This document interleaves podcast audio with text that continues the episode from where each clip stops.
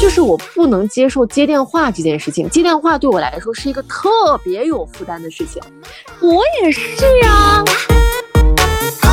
我只允许几个人跟我视频啊，就是 就是我我父母还有我的爱人，别人都不可以。谁要是给我打来一个视频的话，任何人我都会觉得这人是疯子。我不能跟他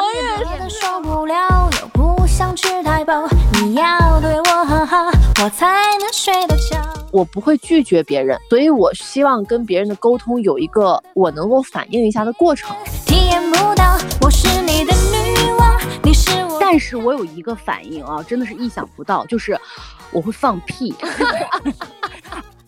一直到我到了玉龙雪山的最高顶处啊，那个屁就是哒哒哒哒哒哒哒哒哒哒哒，就没完了。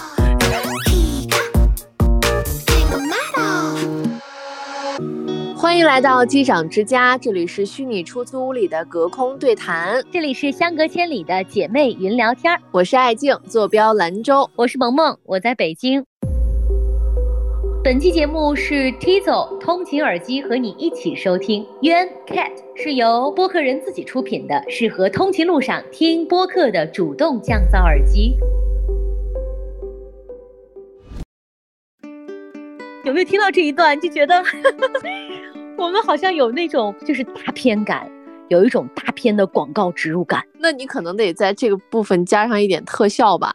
但我是觉得好好，因为你知道吗？我上周的时候刚好在办公室发现，我连在那个电脑上的一个耳机，就可能不知道被哪一位同事给踩了一脚，然后我的一个耳机 就给折损了。结果呢，萌萌就立马跟我讲说，我们本期会有一个合作伙伴，然后会给我们提供测评的耳机，并且我们这期节目还要给大家送。耳机，我觉得好洋气哦！我们俩接到这个接到这个合作的时候，也觉得特别的意外。第一呢，特别符合我们的节目，因为我们今天要聊到的内容可能就和耳机有关。第二呢，就觉得天呐，数码产品来跟我们合作，哎，对啊，真的是，嗯，越来越好了呢。对，而且就是这个耳机，它还是一个适合通勤路上听播客的一个耳机，所以就让人觉得不免产生了很多的好奇啊。总之就是今天会给大家送耳机，有这么一个福利的内容。所以这一期就欢迎大家积极的在评论区当中和我们来互动啊！我们通过之前吆喝让大家给我们一些反馈鼓励，我们俩已经收到了很多很多，就是很棒的一些支持我们走下去的这种。嗯，评论了，对，然后这期我们就给大家整来礼物了，所以大家继续和我们一起来互动。这周呢，其实对我来说又有一个让我觉得又有压力，但是又会觉得很幸福的事情，就是我从二零二一年开始，其实一直在做一些女性沙龙嘛。啊，然后包括萌萌也在做这个女性沙龙的北京站，然后我是在做兰州站呀，包括其他一些站点。那这个活动其实受到疫情的影响，我们到现在为止才只做到了第十一期，就期数不是很多。然后呢，每次在发出这个公告的时候，其实我都会收到一些小伙伴的反馈，大家统一会高频说的一个词儿就是社恐，就会跟我说说啊，哎，我看这个活动好好，我很想去参加，但是我社恐，哎，怎么办？这个时候呢，我就会。跟他们说一句话，我说，可是元气周末，也就是我发起的这个女性沙龙，它是社恐友好的活动，哎，而且呢，为了让大家相信，我还会说一句，说，我说，其实这个活动的发起人，也就是我本人，也是一个超级大社恐，谁会相信啊？你是社恐，你怎么会是社恐呢？我们这个职业好像就是会让别人觉得说，你怎么会社恐呢？因为是主持人嘛，对不对？我说说社恐会不会有一点老套啊？因为现在是个人都会说自己社恐，就是我也在想啊，就是，嗯，艾静说他是社恐的时候，我非常理解某一种情况，就比如说人很多，哎呀，我很羞涩，不好意思说话。然后我在想，我这个人到底是不是社恐的？因为我在某些场合的时候也挺不好意思，挺难为情的。然后，但是很多人都说你不是，你是社牛。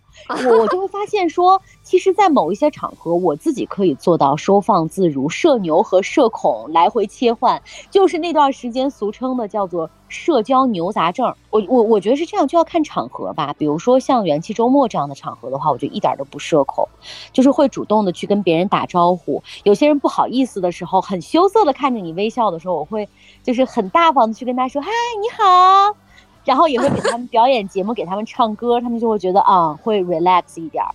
但其实我本人也是挺抗拒的。就如果这个场合当中，没有必要，我非要去那么积极的时候，我可能也会放松下来，也会很羞涩。但这种情况的确极少。对，你知道有一个词啊，现在是用在明星身上，然后包括还有一些就是呃，反正大家会特指一类这个人群，然后也会有的时候自己形容就是营业，就是我今天出来营业了，我觉得我就是分为营业状态和非营业状态的。就是在我本身，对，就是我在我本 身的这个主持人的或者是活动策划等等这些职业角色之下，我是在营业状态的时候，我是没有社恐可言的，因为那个时候你就是要主动的去呃和别人来交流呀，或者以一种很专业的方式跟别人去传递一些信息啊，等等等等。但是我在不营业的时候。我真的是那种就是正儿八经的社恐。我这个社恐不是说像你刚才说的，你只是出入到某一个场合，一个陌生的场合，你会觉得有点羞涩或者有点紧张，呃，或者有点小兴奋。我觉得这都是很正常的反应。你知道我会有身体上的应激反应的，就是我这个人的这种社恐程度。对，这种应激反应会出现在什么样的场景之下呢？我总结了一下，有三点。第一种就是在全部都是陌生人的这个情况之下，我会有点无所适从，就是手也不知道往哪儿放，或者是。嗯，不知道应该以怎么样的方式去面对。当然，这个我觉得是最轻量级的，因为我们在大多数的呃生活和工作当中遇到都是这种纯陌生的这个场景，那你只需要把自己包装在一个记者呀、主持人的这个身份当中就可以了。我觉得这个是可以营业的。第二一种就是，比如说我去到一些呃。网红的一些场所呀，或者是某一个我本身只是去作为普通消费者去消费，结果呢，在现场又会遇到一些多多少少认识我的人的时候，我也会很紧张、很社恐。就是我没有准备好去做这样的一个 social，或者是我没有准备好作为一个博主，或者别人很多人都认识我这样一个角色出现在那个场合，我也觉得很难受。我今天只是很想怂怂的去喝一杯咖啡，或者是过一下自己的生活，结果呢，就有可能就不断的要跟人打招呼。然后第三一点呢，就是潮人恐惧症，就如果我出现在一些对方都很潮流或者是很特定的一些群体当中，或者是对，或者是一些一群美女的这个场合当中，我会非常非常的难受，就是我不知道该怎么去跟人家进行一些融入，然后这个窘迫就会导致我整个人觉得自己非常的傻。就是也 对，有有一些很傻的这种很蠢的这种融入。我记得我有一年呢是就是去到一个网红一点的这种咖啡馆里面，我在这个路边准备进去的时候，用余光瞟了一眼，我就发现好像有好几批可能会认识我、可能会跟我打招呼的人，然后我就会有点浑身。不舒服，我就跟我同去的同事们发信息，我说你们啥时候来？你们赶紧来！我说来的时候，嗯，过来接一下我。我在这个店门口的马路旁边的一辆车背后，我说我现在不能到那个店门口去，因为到那个店门口去，我就要独自跟很多人打招呼，但我没有准备好。我说你们过来的时候。把那个里面的位置看好，然后过来把我领上。我说直接进去，不要东张西望的这种这种状态。我进去之后，我不要做任何的停留，我要直接直奔那个可以坐下的地方。被领进去之后，我就坐那儿之后，我感觉过了一个大概十五分钟左右，我整个人就解冻了。哦，我觉得我可以舒展开来，我好像对这个场景也熟悉了。我觉得我突然解冻了，所以就很多人可能真的不知道我是有这一面的。而且很多时候的社交场景，比如说我跟别人呃微信聊天啊，或者是我有的时候要跟别人打电话什么的，我都是有很多困难和障碍的。我不知道该怎么去跟别人回这个话。就是很多人，我估计可能都会跟你有一样的感受。就是现在我们说这个社恐这个词儿，真的说的太多了。但是我认真想了一下啊，就是。社恐这个事儿吧，对于我来讲是一种直觉。如果要是今天这个场合跟我的气场彻底不合的话，即使面对一些很熟的人，我也依然可以社恐起来，就是不想抬头，不想说话。刚才艾静说到的是活动，我现在再给大家还原个场景，就是酒桌。你会不会发现说，在某些，比如说跟客户啊，或者是跟一些陌生人，你在 social 的时候，你就不想站起身去敬酒？哇塞！我有时候一想起我要去敬酒啊，我就真的是脚趾想抠地，因为因为有些你知道，人家敬酒的时候还会有一些祝酒词，那个祝酒词说的可溜了。有些人什么什么山盟海誓啊，你是我的兄弟呀，然后我们要越来越好啊，什么谢谢你。我每次听到这种词的时候，我真的就就是头皮发麻。然后让我上去说的时候，我就不行，我就只能说谢谢。然后学会一个酒桌礼仪，就是把酒杯往下抬一抬，就仅此。但是我的嘴就是。说不出那么漂亮的话，你不是啊，你的嘴可以说得出来啊，我真不行，我所以我说这个场合到底适不适合我嘛？如果这个场合比如说适合我的话，我有感而发，说出一些很真心的话，那是没有问题的。但是我现在遇到的问题呢，大部分啊都是很就是商务局。然后商务局呢，可能有你的领导，有对方的领导啊，领导们在一起就开始推杯换盏了。然后呢，是我们这帮小弟们呢，可能也要跟着去，哎呀敬一下，哎呀感很感谢你啊，最近的合作啊。就最近我也参加了一些客户的商务局，他们的习惯呢，就是要站起来做自我介绍。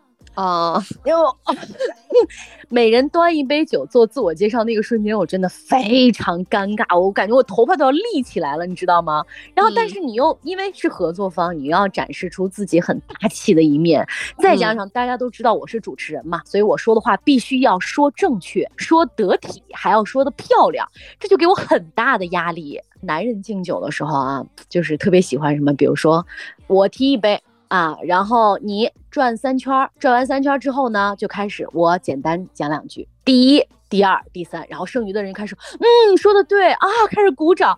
我心想，有这必要吗？每次我认为酒局上不合理的时候，就会让我显得非常的尴尬。那比如说，要是咱们几个啊，甚至多来几个咱们周围的朋友们，当你们都是社恐的时候，我就可以成为这个酒局里面的开心果了。我先声明一下，就是我本人并不社恐，就是我为什么能变成社牛呢？可能是因为原来做主持人的这个行业，我特别害怕突然之间空气就凝固了。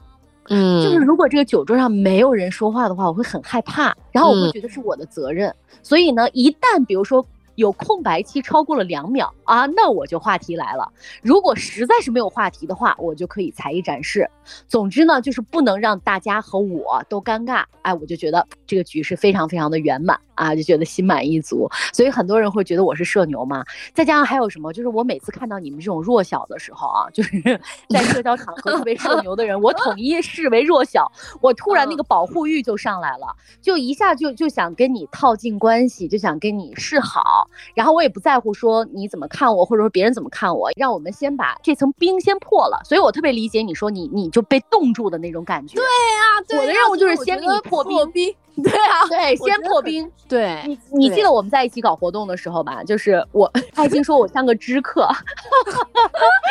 这给全国的朋友们解释一下，什么叫知客啊？就是你知道，在婚礼的场合里面，大家都不认识谁嘛，所以呢，双方都要出一个特别能喝酒的人，特别能 social 的人，然后要跟每一桌的人打招呼。我们兰州人呢，就把这个叫知客。然后我在活动当中呢，就充当了一个知客的角色。每当我觉得活动快要冷掉的时候，我就去过去给大家碰杯，来来来来来来，都举杯啊，都举杯。然后瞬间大家笑一笑，这个场合感觉就没有那么尴尬了。但是我觉得我索性。我的工作一直以来不太需要太多的商务局，包括我其实自己也有一些客户，但是我会严把一条线，就是客户跟我谈事情的时候，能不吃饭就别吃饭，能不见面咱就别见面，能线上谈就线上谈。在我们身上有很多这种说得通说不通的一些怪癖，所以我们今天其实前面哈拉了这么长时间，就想跟大家说一说我们身上很多有的时候没有由来的那种习惯，或者是怪癖，或者是身体。的一些反应，也想在小宇宙当中发出信号，就看看有没有人跟我们是一样的。如果大家知道这背后的原因，其实也可以来解释一下。这其中很多的一些怪怪的一些这种行为，我们有一些是找到答案了，有一些可能还没有答案。这其中有一个，我觉得我到现在为止我还没有想通，我到底是为啥？就是我不能接受接电话这件事情。接电话对我来说是一个特别有负担的事情。我也是啊。哎，现在很多人都是不可以接电话的，就甚至是不可以接语音和视频。就如果一旦要语言交流的话，要提前跟我打好招呼，我要做好心理准备，然后我才可以接你这个电话。而且你知道吗？就是一说这个事儿，我真的就是我觉得很多人特别不礼貌。我当然我也搞不清楚这是为啥，因为你想，咱们以前没有微信、没有短信的时候，不就是打电话沟通的吗？为啥现在有了文字之后呢，就反而大家不打电话了？然后你自己也会别觉得很害怕电话。就有些人就是莫名其妙，不分时间、不分场合，啪一个电话就打过来了。像我的话，我就觉得该接还是不该接呢？那我就接吧。一接给我说的事儿既不紧急又不重要，我的火蹭的也就上来了。当然还有很多很多远方的朋友经常给我打电话，比如说嘘寒问暖，我心里面一面觉得哇好暖心啊，这个人好好啊，一面又觉得啊为什么不能发微信呢？就 又觉得很遗憾。如果发微信的话，我们这次聊天就非常非常的完美了。后来了解了很多人，大部分的年轻人都特别不喜欢接电话，但是我发现这里面也是有区别的，就是男生喜欢打电话，动不动一个语音就过来了，但女生呢，尽可能还是喜欢用文字去表达。甚至用表情符号都 OK，能不打电话的时候就不打电话。你像我和艾静，我们两个人平时的沟通就是一定要提前打好招呼，我们俩这会儿能不能语音一会儿才 OK。如果要是我猛扎扎的给你打一个语音的话，那一定是此时此刻出特别大的事儿了。对，是的，我们不能接受突然之间的来电。我还有一个场景是我从来不在办公室接电话啊，就是如果对，就如果说身边有人的话，我不能接电话，因为我觉得别人听到我和呃其他人对话，我也会。觉得很难受，所以我一般呢在办公室的时候，如果有来电，我要么就是不接，然后要么就是走到那个楼道当中有一个小角落，别人可能听不到我们说话的时候，我觉得我才能发挥。然后你知道吗？就是我这种不爱接电话的源头，我追溯了一下，是从我上大学的时候开始的。但那个时候还有一个原因是啥呢？就是我上大学的时候，因为是在广播站做播音嘛，广播站的那个区域有一个规定，是你但凡进了广播站那个门，你的手机是必须要静音的，你不能有任何的声音出来。所以你知道吗？我从上大学开始到我人生现在，我的手机是常年静音。嗯，所以我就经常说，我说给我打电话的人，我是随缘接电话，就是我不能让他那个铃声响起来。好像这么久而久之之后，我的生活当中就没有电话铃声这个，嗯，这个内容，就是它出现的非常非常的低频，导致它如果经常出现的时候，我就会觉得很难受。我从上大学的时候开始就会有出现这样的情况，比如说别人给我打电话，我就会看着这个电话熄灭。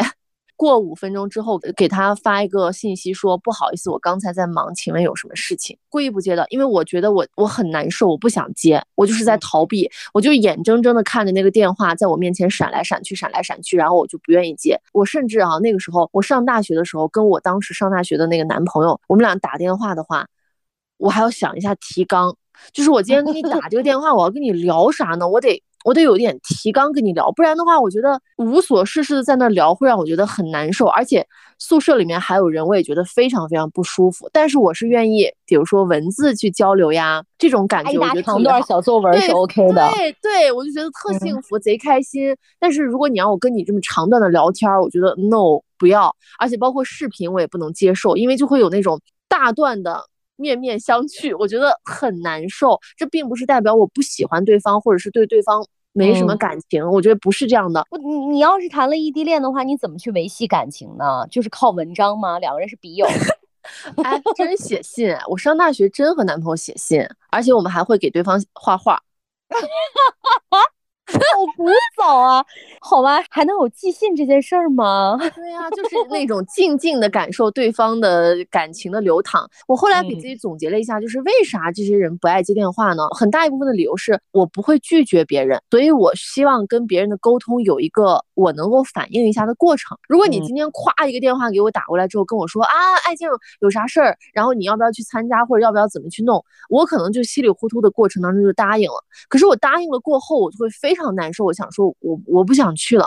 嗯就是我后 悔了，但是你这个时候再给别人讲的时候，你就要编理由呀，或者是你要说出很完善的一套词儿啊。与其这样，你不如在跟我说这个事儿的时候，就让我有一个反应的过程。所以我不爱接电话，可是打电话对我来说也是一个莫大的痛苦。我我曾经有一年是需要频繁的给那个采访嘉宾打电话，而且是陌生人给别人打电话，别人根本都不知道我是谁。电话拿起来，我就要迅速的做自我介绍，并且让对方不要挂电话，因为当时打的那些人还都是有头有脸的这种企业家呀、老板呀之类的。每次打电话之前，我都要做深呼吸，然后给自己说加油加油之类的这种这 种打气的话，我也会非常明确的跟我一些好朋友说，别给我打电话，除非明确的你告知我现在要给你打电话，我要跟你说啥，我明确知道你要跟我说啥。哎，那我真的是受宠若惊哎！你恨不能一周给我打八次电话，我可能也是唯一一个人吧。我觉得你跟我已经脱敏了。嗯，对，就是胡扯八道也不会觉得尴尬，那也没有到那种我说我现在就要打，我肯定是在合适的时间之内，我先会问你，首先是休息的，其次你现在能不能打，其次我要跟你说啥，我肯定都要跟你预告清楚的，对不对？这样的话，我觉得是 OK 的。再一个，我还有一个点就是，比如说，如果我们俩现在打语音，我放成公放，我觉得就舒服很多。但如果说你是让我这样接起来的话，我也会觉得不舒服。所以你说这个人是不是有病？我觉得对于你这种社恐来讲非常正常。但是你知道，对于我一个社牛来讲，也不喜欢接电话。不喜欢接电话的原因，那你是为啥呢？哎。我觉得你无意当中盖到了很多的社交礼仪，就是需要跟别人告知说能不能打这个电话。我觉得这一点很好，会让人很舒服。这也是现在很讲求的这一种社交礼仪啊。我也会这么做，但是呢，我就是受不了接电话。你知道，我接电话会有一种本能的害怕。就是我认为，如果你要打电话的话，一定是紧急且重要，是让我去解决的事情。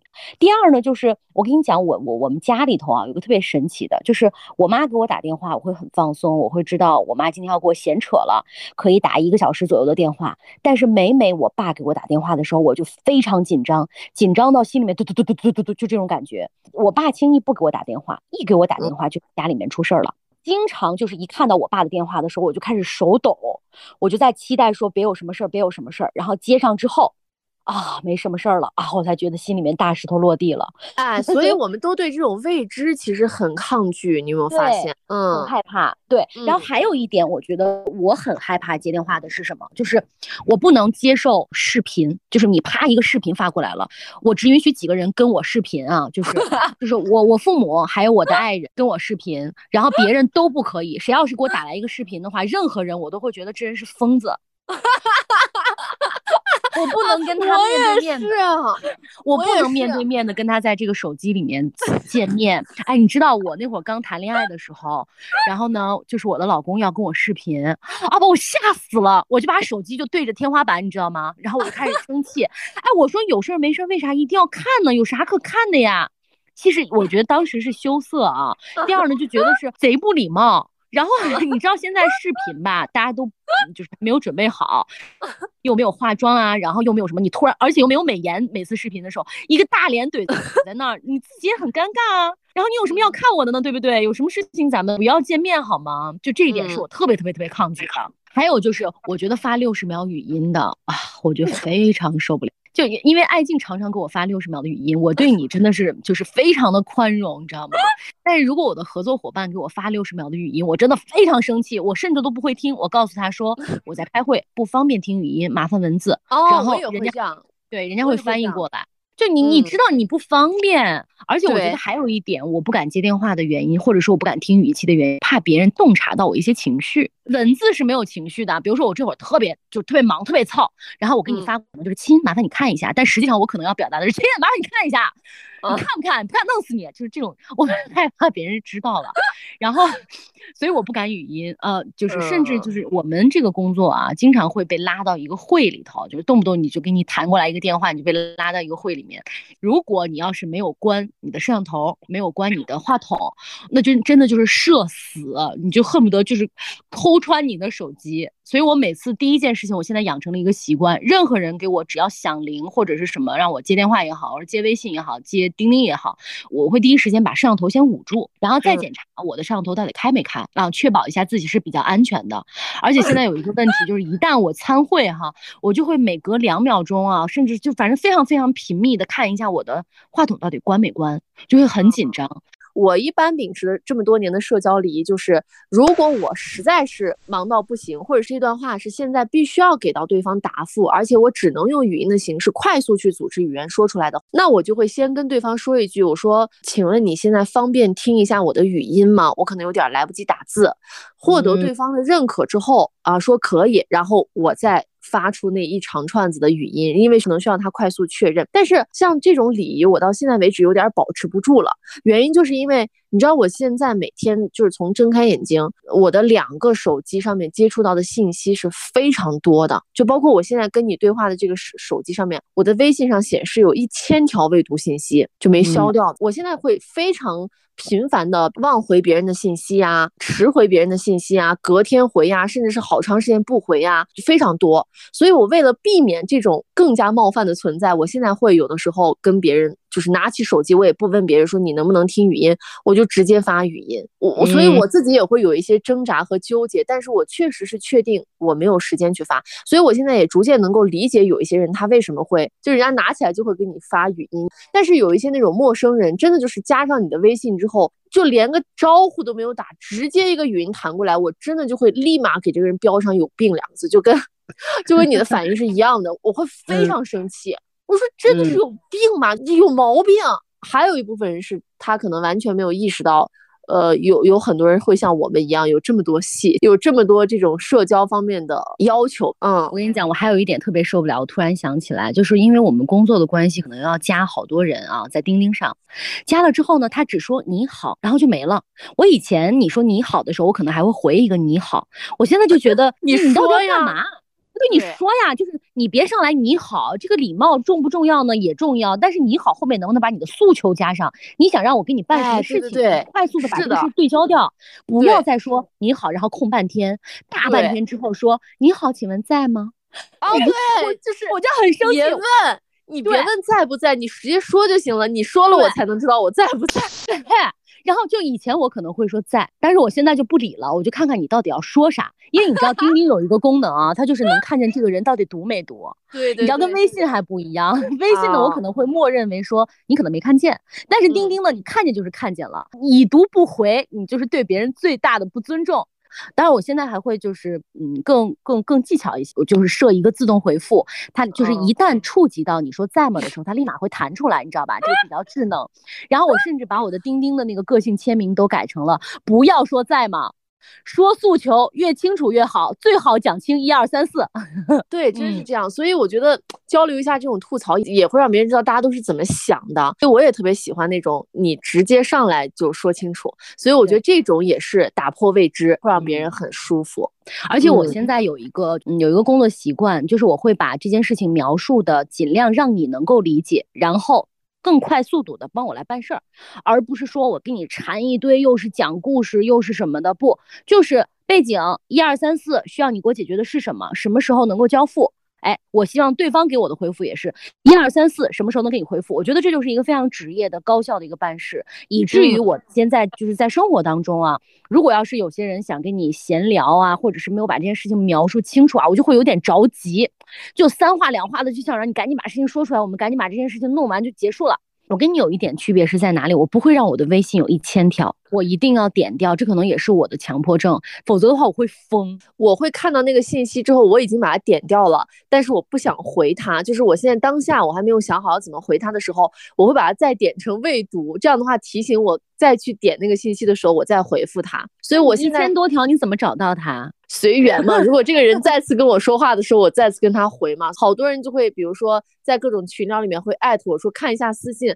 我不是不看私信，是我置顶的消息后面有有一大串子这种信息，我可能要往下翻很久，我才能看到别人的这个信息，所以有的时候真的看不到。你知道，你以前也经常不回我的信息，刚开始的时候我会很生气，我想这个人。干嘛在干嘛？有时候经常我说事儿的时候，他就不回了，就是人就找不着了。嗯，然后呢，再到后来呢，就是慢慢习惯了啊，知道你比较忙。再到后来呢，就是我来帮你排序一下这件事情的优先级。如果我认为这件事情没那么重要，比如说咱俩闲唠嗑的，无所谓，你不回就不回了。然后呢，如果这件事情是很重要的，我们马上要去解决的，那我就在两个号上夹击我，然后就是人呢人呢，出来出来。干嘛干嘛？然后如果还不回的话，就发那种特别多的表情，一定要把你召唤出来之后，让你知道这件事情很重要，然后我们去解决它就 OK。但你相信我，就一定不会说我们俩闲聊，我会让你在吗在吗？出来出来出来，人呢人呢，一定不会这样。对呀，所以肯定不会啊。找到了我们俩的相处之道，因为他经常就是人就没了，就找不着了。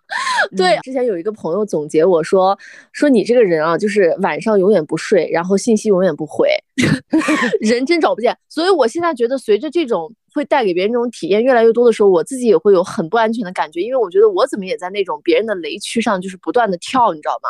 就是从不接别人电话到现在信息也有的时候就经常不太会 回了。朋友们已经开始放弃我这种死狗的状态了，但是可能对于一些新的这种合作伙伴也好，或者是新的朋友也好，还是会觉得有被冒犯。所以我现在为了让自己去改变这种情况，积极的回复信息，有有的时候也会引发我的焦虑。但是接打电话这个事情到现在为止，我还没有想到很能克服它的一点，能从容快乐的去接电话。我觉得我做不到。但是呢，你说这是很多人的一个通病吧？他又不是。那很多男孩子非常讨厌跟女孩子在微信上打那么多破字儿。你有事你赶紧给我说，你别在那给我发信息。我现在电话就要说呢。所以我发现就是，你知道我爸也是这样的。我爸就说我真的不能理解你为啥就是不接电话，导致我现在把我爸也磨的。我爸有的时候给我信息发信息也是一二三四五，就是给我发那些干条条，尽量忍住不给我打电话。但是到很紧急的事情的时候，还是要打电话跟我沟通。当然，他们在我的那些白名单里面，我随时可以接。发现很多男士都跟我表达过，说我真的不能理解，就是有啥事儿咱们打电话说清楚。对，三十秒的事情为什么要花一分钟解决？对，哎，我跟你讲，男生真的好爱打电话。就反正我身边的男生，就是动不动就给你甩个电话过来。虽然你有时候很生气啊，但是你发现你可能文字跟他们描述不清楚。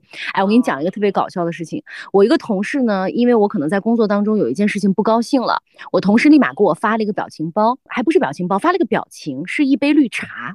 然后我当时火就上来了，我说你啥意思？你为啥要发这个？你是在暗指什么吗？然后他说不是，我是想给你端杯水，让你别生气了。他说，所以就是我就是想给你打电话，想表述一下，说你你这会儿别着急，别生气，我想安慰一下你，但是呢又害怕你说你不想接电话，于是我就给你发了个表情过去。这个表情不是让你歇一歇的意思吗？我说我还以为你说。绿茶，我说你给我发这个干啥？结果他说好好好，那我知道了，以后我也给你发文字。结果他发文字就是就是一点一点，就就像你一样崩豆，你知道吗？他是两三个字儿两三个字儿发 N 条，然后呢还会给你发一些特别不合适的表情，比如说就是发那个微笑的表情。你知道很多人吐槽过我的一点是说我特别爱用感叹号，我每一句话都有感叹号，让别人觉得我。就是那个气特别的强硬，情绪特别强势，然后那种状态。后来我真的开始做带货这件事情，包括深入的开始做博主的时候，你你正儿八经跟别人要沟通的时候，我才慢慢学会去好好的跟别人说话，包括就是去呃克制我的情绪也好，或者是表现我的善意也好，我才慢慢学会的。所以你知道前两天的时候，我还有同事姐姐夸我说你现在使用表情包和回复别人越来越丝滑了。我说真的吗？他们说：“我说你进步了好多呀，啊，你就是一个直男社恐，得亏现在是长了点岁数，可能各项技能都长在自己身上了。那这些是我们俩就是有点说不清楚到底是从哪来的这种怪，还有一些就是身体上的反应，我觉得也很奇怪。我从来没有跟你讲过，我甚至我也从来没有跟任何人。”讲过，我只给我爸妈讲过这件事情，因为我觉得实在是不太雅啊。我就接下来，如果说我要说这个话，有人在吃饭的话，你们就先稍微 关一下子出去，然后完了之后再来听。接下来说到这件事情，也是我身上的一一个怪癖，我无法解释它到底是为啥，因为我是一个很便秘的人，不太会 就是正常上厕所的这种人。但是我去到一个地方的时候，我那个屎意就会出来，而且是而且是每每都会应验，就是。我但凡进到书多的地方，图书馆、大学的图书馆，还有那种书城这这样的一些地方，书店这样的地方，我进去啊，我跟你说，不超过五分钟我就得退出来，我先去拉屎，然后你就导致我不知道没有一次是例外的。就上大学的时候，不是大家都会拿那个卡，你先得刷进去，对吧？而且你还得把包存了，是不是？然后包括你去一些书城呀、书店呀，你都得经过一个存包啊、刷卡呀。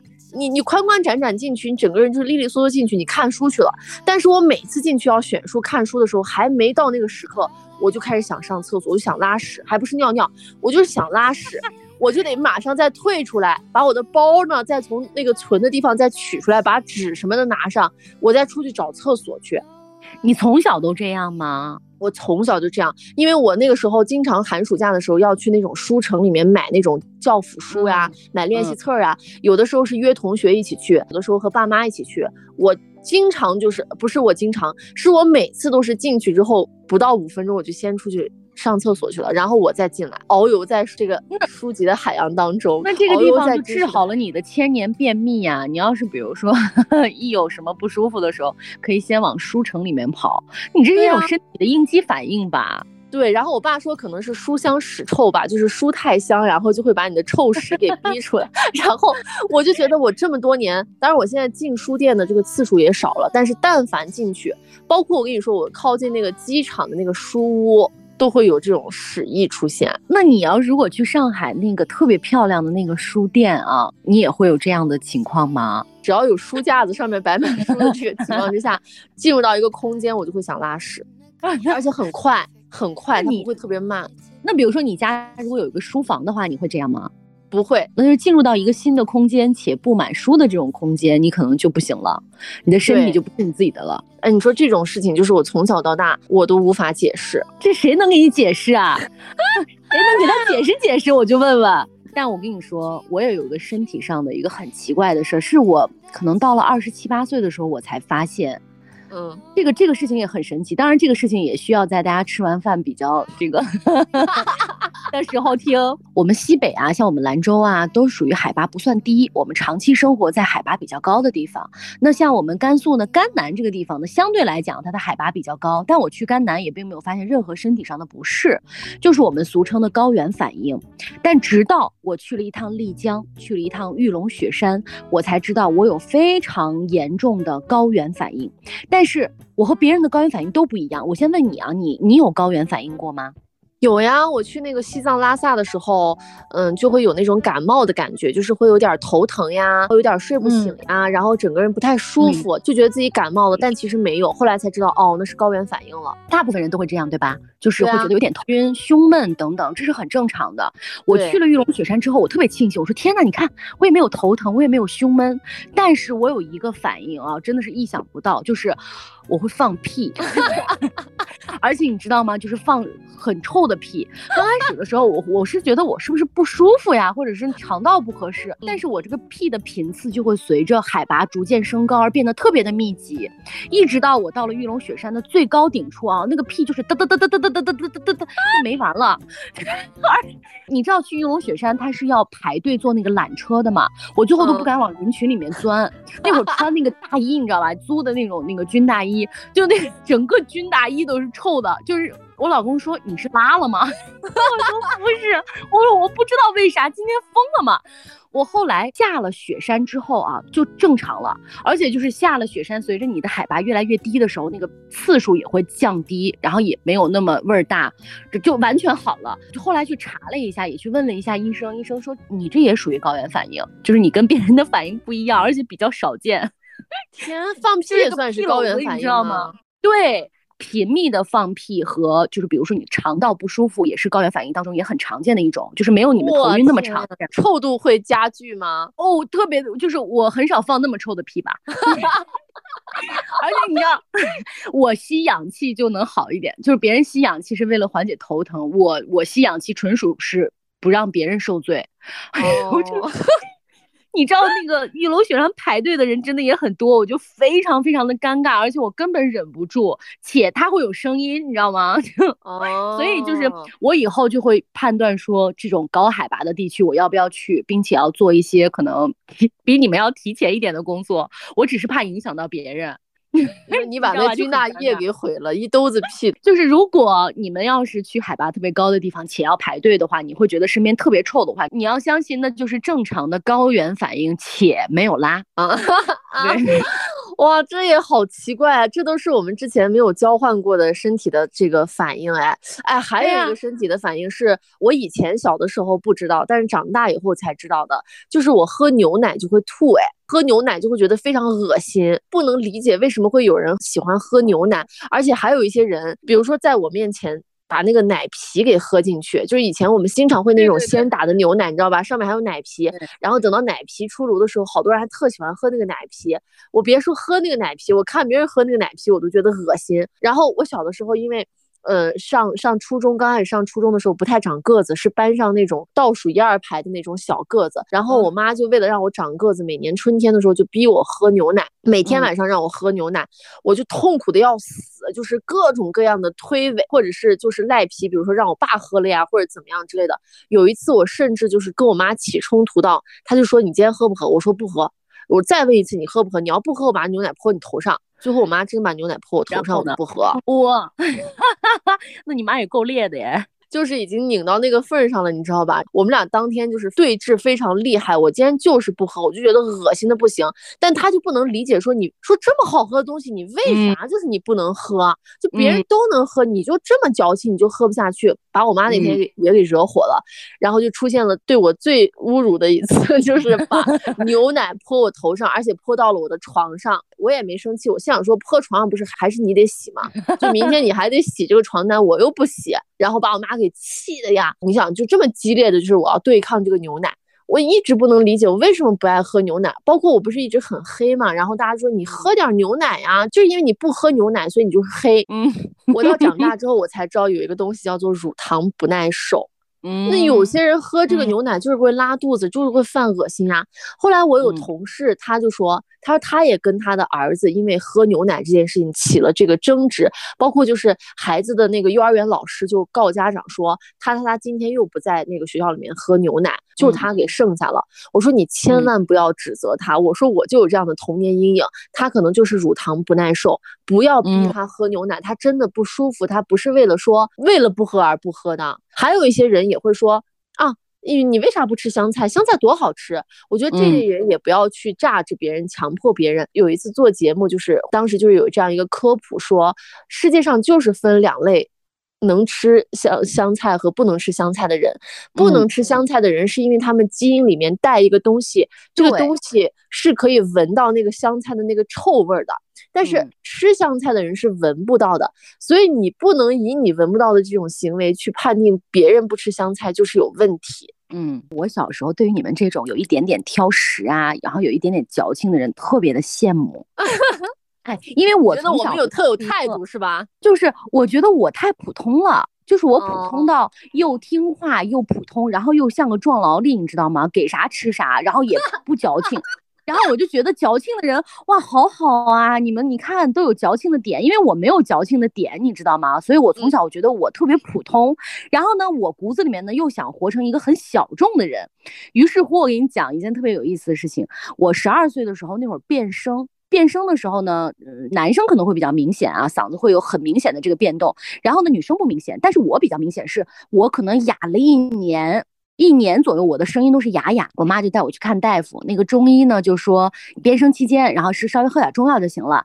但是在喝中药的这个期间呢，你不能吃醋。哇，我觉得我一下找到了我人生那个矫情的点，你知道吗？我到处跟别人说我不能吃醋哦，然后哦，比如吃米线的时候，我不能放醋哦，就觉得哇，我也好矫情啊，我好自豪啊，这个特别变态的点。以至于我到现在呢，就是就是也会有这样什么东西不吃啊什么的，就会觉得特别的自豪，而不是说像你有些小孩，你知道吧？因为挑食被被家长打的不行。就我从小是属于那种既不挑食也不给家长找事儿的人，活着活着就觉得特没劲啊！我就觉得我找点事儿，然后我稍微跟别人不一样一点，我就你知道吧？就特别不一样，小公举的那个感觉。还有一些人是我非常不能理解的，但是。我又强迫自己去理解的，就是路痴。我不知道你应该是路痴吧？但是你没有那么的明显，我是那个几何概念有点差，就是比如说别人让我看一个什么空间图，我就我说我看不懂，然后包括就是我我不太会看地图，东南西北能分清，但是比如说这个地图你要看一下这个路怎么走，我就是说不清楚，所以一般来说有两件事情会让我紧张，一个是别人让我指路我会紧张，第二点就是别人让我数钱我也会紧张，就这两件事情我觉得砸到我头上的时候我就会非常紧张，因为我觉得这个好像不是我特别擅长的，但是也没有到说。完全不行，只不过说会让我紧张而已。嗯，哎，你知道我们交通广播大部分的主持人，尤其是女主持人，都是路痴，就是这一点就很耻辱。我以前还专门做过一期节目，就是为什么是路痴这件事情，还做过一些调研啊。就是你会发现说，也是基因里面带的，你就缺少那一根儿，我们就说那根弦儿吧，就是你缺少那个基因，所以你为认路这件事情，就是完全对于你来讲是个负担。但是像我们这种比较健全的人啊，就是认路这件事情并不能成为你的障碍。像我走过一遍的路，我就会记得非常清楚，然后它叫什么名字，它大概是什么方位，我第二次来依然能够找到，且不需要地图。天呐，我对我认路认得非常好，但是我以前以为这个认路这件事情是所有人都必备的技能，或者说男生至少吧，男生应该都认路认得很好，因为我觉得我爸呀、我爷爷呀、我哥哥们啊都门儿清，走一遍路就能清楚。直到我遇到了我的老公，哎呀，我才觉得这个并不能以男女来。划分啊，就是他那个路痴痴到昨天晚上。你想，我们这个家里面差不多住了快两到三年了，他甚至还找不到家的方向。哎呀，我就是非常之无语。但是我心里面在默念说，他少根弦儿，他少那根弦儿，你不能生气，你不能生气。就他在兰州里生活了那么多年，他到现在出门开车还需要导航，你敢信？然后他每次特别痛苦的告诉我说：“真的不认识。”我说：“这有啥不认识的？”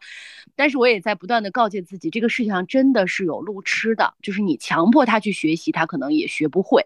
但是对于你们有好多诡异的行为，我就非常的难以理解。就比如说我妈跟我去逛商场，出来了之后，就比如说你逛一家店，你出来你进去的时候是左手边，你出来的时候是不是应该右手？这是很简单的道理吧？他不，他永远要给你走反，然后永远在一个商场里面就是找不到方向。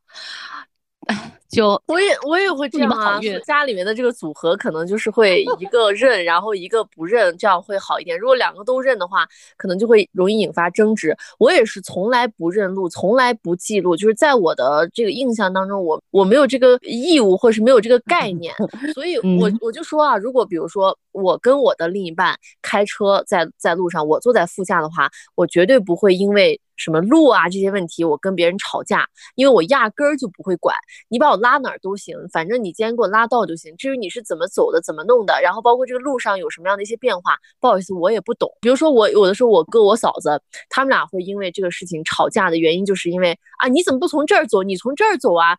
这个应该怎么怎么样？有些人他会争执一下，然后三争两争。人有的时候在路上开车开的也挺糙的，可能就会吵起来。但是我从来都是很乖巧，就是悄悄的。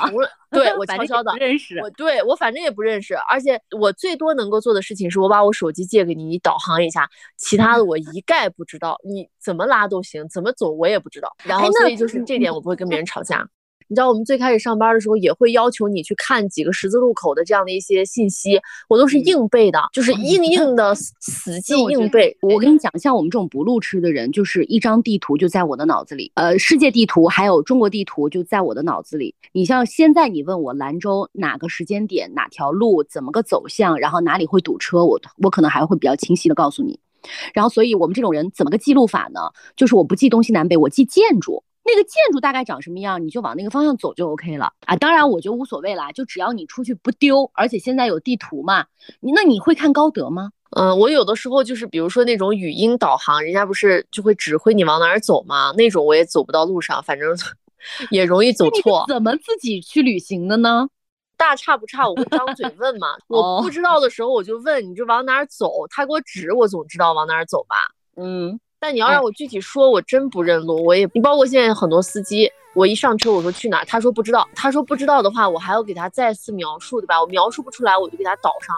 我导航了之后，我就会给司机说，我说你看一下这个路好像在这儿呢。我说我也不知道在哪儿。我们这种人就是呃人笨，所以我们就嘴勤，就问，就问，别自己犟的要在那看。你知道你们这种人就一定是会要靠自己说啊，我要看。我不，我就会张嘴问啊，就是在哪儿，在哪儿，我绝对不会说我去看。你问的时候不社恐吗？逼到那个份上了，那怎么弄呢？啊，如果要是社恐，在家路痴，然后再加上不吃香菜，那就把自己不想接电话，原地去团团转。对，哎，所以我们最后啊说一下，就是人和人之间的差异是非常非常大的。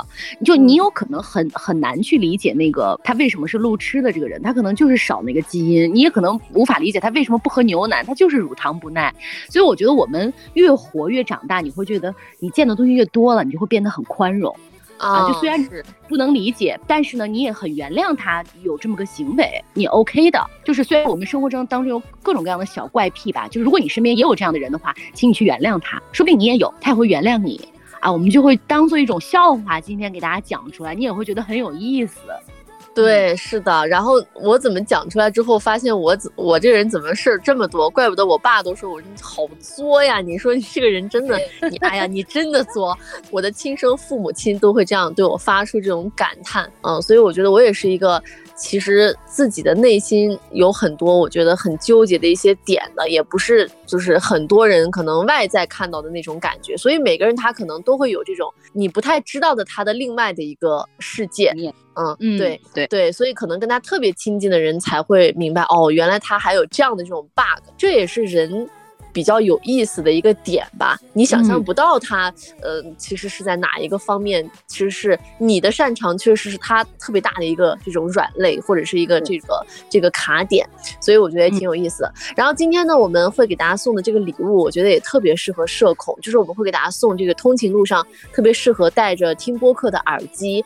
然后我们会把这个信息呢放在这个 show notes 里面。最重要的就是大家今天这期节目跟我们留言，也说一说你的那些怪癖的。话，让我们也来见识一下大千世界。我们就会抽一个很奇怪的，然后最有意思的，送给你耳机。我觉得耳机也是能够有效的回避一些社交的。比如说，有些人他就会戴耳机，假装自己在听歌，其他周围的人尽量不要跟他讲话，也是一种对自我的保护。包括比如说你在电梯里面的话，你不想跟别人打招呼，你也可以假装在听歌，然后别人跟你说话，你也可以慢慢看啊啊，你说啥？对，所以我觉得我们今天 也给大家送一个这样一个小武器，可以让你活在自己的小世界当中，避免社恐的很多方法啊。我觉得我们还可以开另外一期，也跟大家聊一聊。但是这一期呢，我们重点就是说，如果你要是一个社恐，或者说你身上本来就有一些奇奇怪怪的小点的话，我觉得也是很可爱的点，也可以保留。我们真的是呼吁你身边如果有这些嗯很可爱小点的朋友，也可以跟我们来吐槽，然后你也可以来说说自己。总之呢，就是我们特别欢迎大家可以继续在评论区里面来来给我们留言，然后来支持我们。又要求一求评论啊，嗯，那好，那我们今天的节目呢就跟大家说到这儿，我们下期再见吧，拜拜，嗯，拜拜。